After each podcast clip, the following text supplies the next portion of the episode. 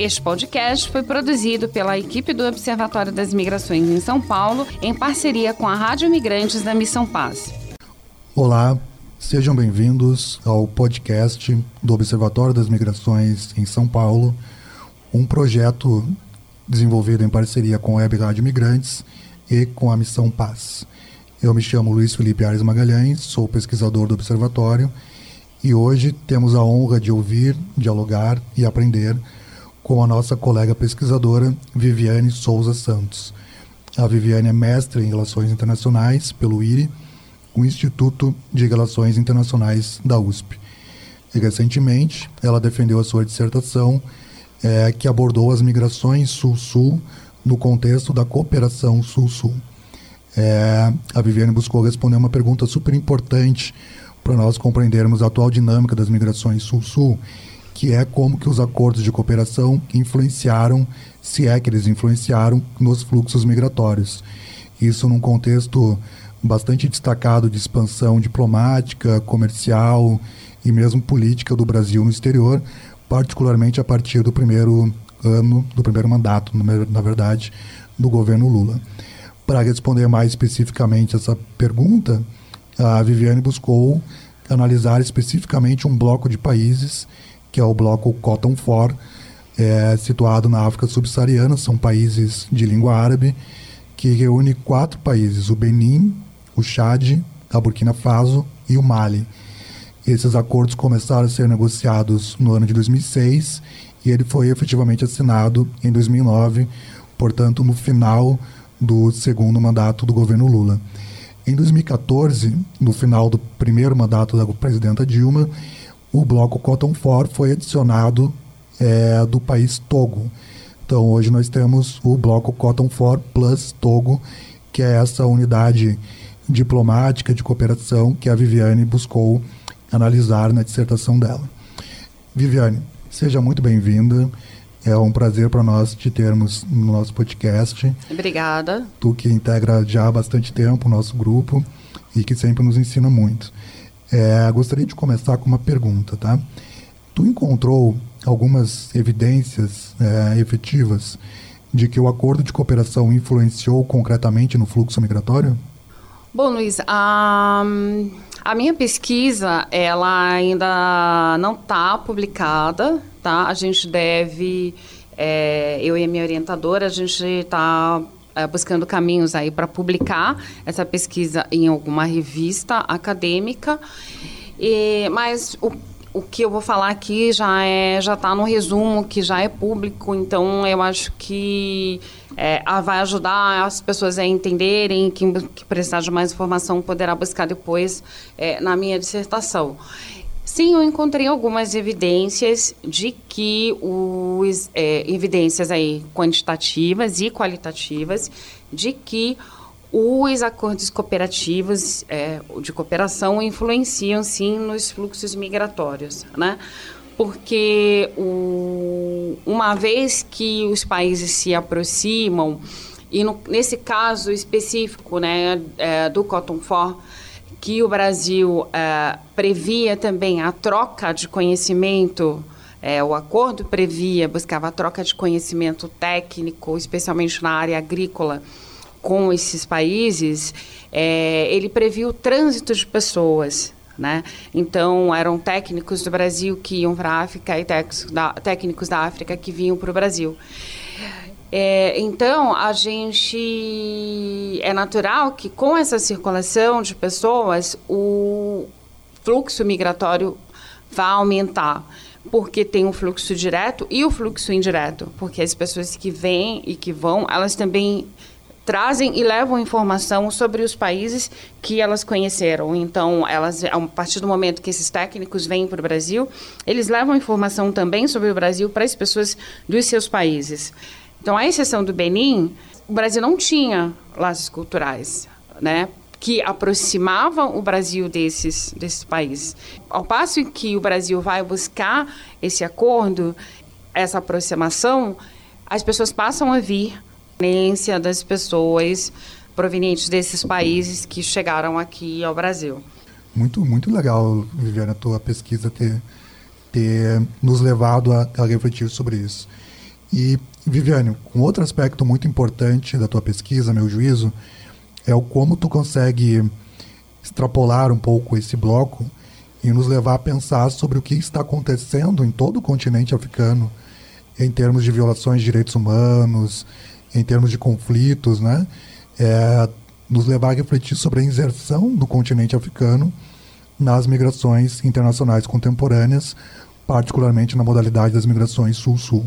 Nesse contexto de um olhar mais abrangente sobre a África, sobre os diversos países que formam o continente africano, qual foi a situação de, de maior vulnerabilidade social que tu te deparou no teu estudo e que tu é, estabelece, nos convida a conhecer? Qual é a situação de maior vulnerabilidade social que preocupa, ou ao menos deveria preocupar, a atuação dos organismos internacionais presentes na África? Bom, Luiz, hoje, é, atualmente, né, o que a gente, para quem olha para as migrações africanas, olha mais de perto para o continente africano, é a questão das crianças desacompanhadas no Sudão do Sul, Sudão e ali toda aquela região, Uganda, Etiópia, Quênia, é, porque elas estão, assim, um volume significativo, né? Se a gente for falar em números, não, não tem uma estatística fiel em relação a quantas são as crianças, eh, os menores acompanhados circulando ali naquela região, né? É, porque pela natureza mesmo desse tipo de, de deslocamento é muito difícil você quantificar quantas são, mas existe um volume bastante significativo de crianças que perdem os seus familiares, os seus responsáveis legais, por conta dos conflitos é, que são constantes e bastante intensos naquela região, sobretudo no Sudão do Sul, que agora em 2023, 2024 deu uma amenizada, e no Sudão. Então, é, essas crianças, elas perdem os, os seus familiares, os seus responsáveis legais, e elas saem em busca de um lugar mais seguro, né? Para sobreviver, para poder viver ali a sua vida. E elas saem em busca em países vizinhos. Ela, então elas fazem o, o, elas buscam o refúgio é, sozinhas. Então é muito comum você ver na região é uma menina de 12, 13 anos com três, quatro irmãos mais novos, dado com as mãozinhas dadas, cruzando a fronteira com Uganda, Etiópia, com Quênia e, circulando ali naquela região. É, então, assim, a gente. Uh, se o refúgio, né, a gente já fala de uma questão de que é de extrema vulnerabilidade, quando a gente fala de crianças fazendo refúgio, fazendo esse deslocamento forçado, sem a presença de um adulto, de um responsável legal, é, você leva essa vulnerabilidade, digamos assim, a, em mais uma camada.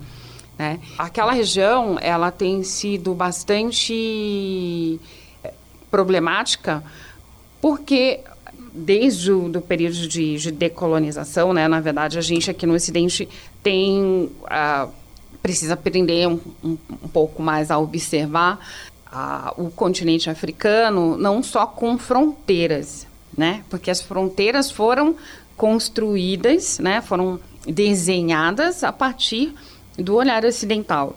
Agora, para esses povos que vivem na, no, na África, especialmente naquela região ali da África Árabe, da, do Nordeste da África, África subsaariana, são povos que tradicionalmente eram nômades e que circulavam pelo continente africano porque eles se identificavam por etnia e não por território, não era uma identificação territorial.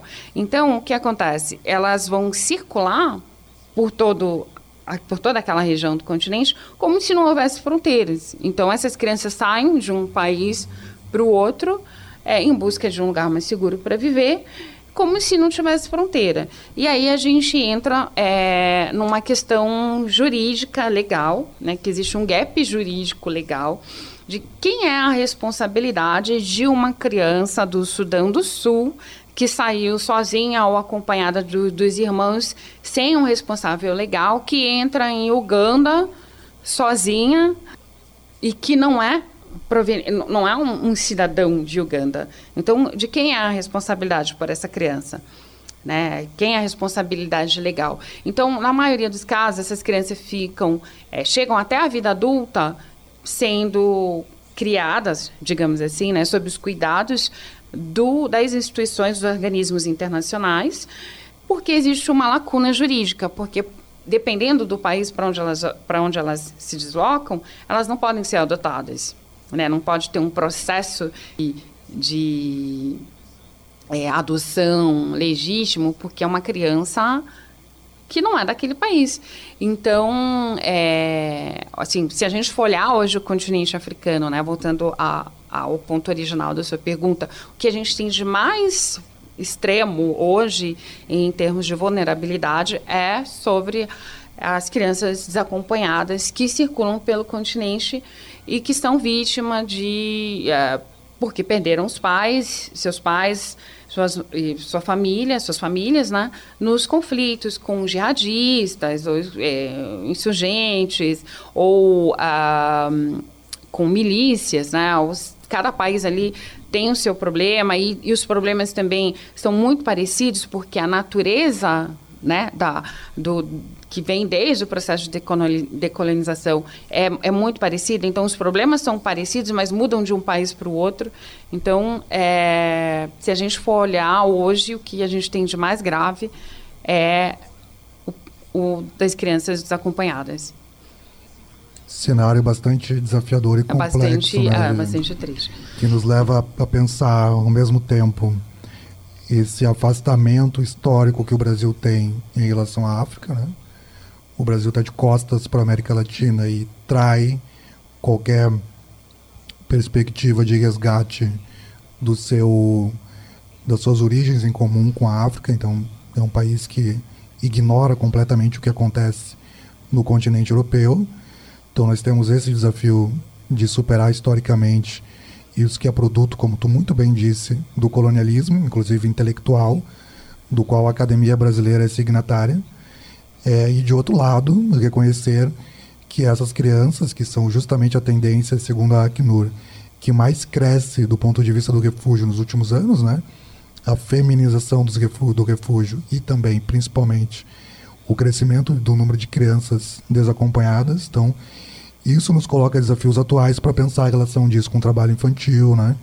com o tráfico de crianças, com o tráfico de pessoas, com as redes de adoção ilegal, com as Exatamente. redes de tráfico de órgãos. Veja a complexidade desse cenário analisado e compartilhado aqui pela Viviane.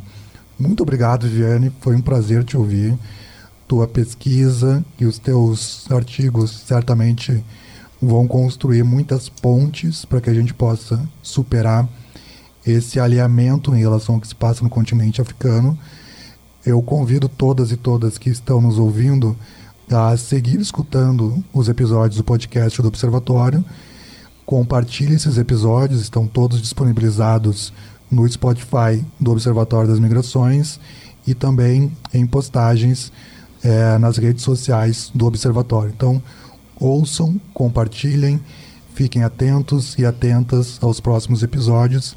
E muito obrigado pela audiência que vocês têm nos dado, pela atenção que vocês têm nos dado e vamos para os próximos episódios. Nós esperamos contar novamente com vocês. Um abraço, Vivi. Muito obrigado. Obrigada, obrigada, Luiz. Abraço a todos. Nos acompanhe aí nas redes sociais, ouçam os nossos podcasts e estamos abertos para esclarecer qualquer dúvida. Ah, muito importante, Vivi. Lá no nosso Spotify do projeto, nós temos uma caixa de diálogo, uma caixa de perguntas. Então, se alguém quiser fazer alguma pergunta para Viviane, se aprofundar em algum conceito, em alguma categoria, é, se alguém gostaria de perguntar alguma referência bibliográfica, fique à vontade, escrevam lá na caixa de diálogos. Isso é muito importante para nós seguir estabelecendo essa relação com todos os ouvintes e amigos do podcast.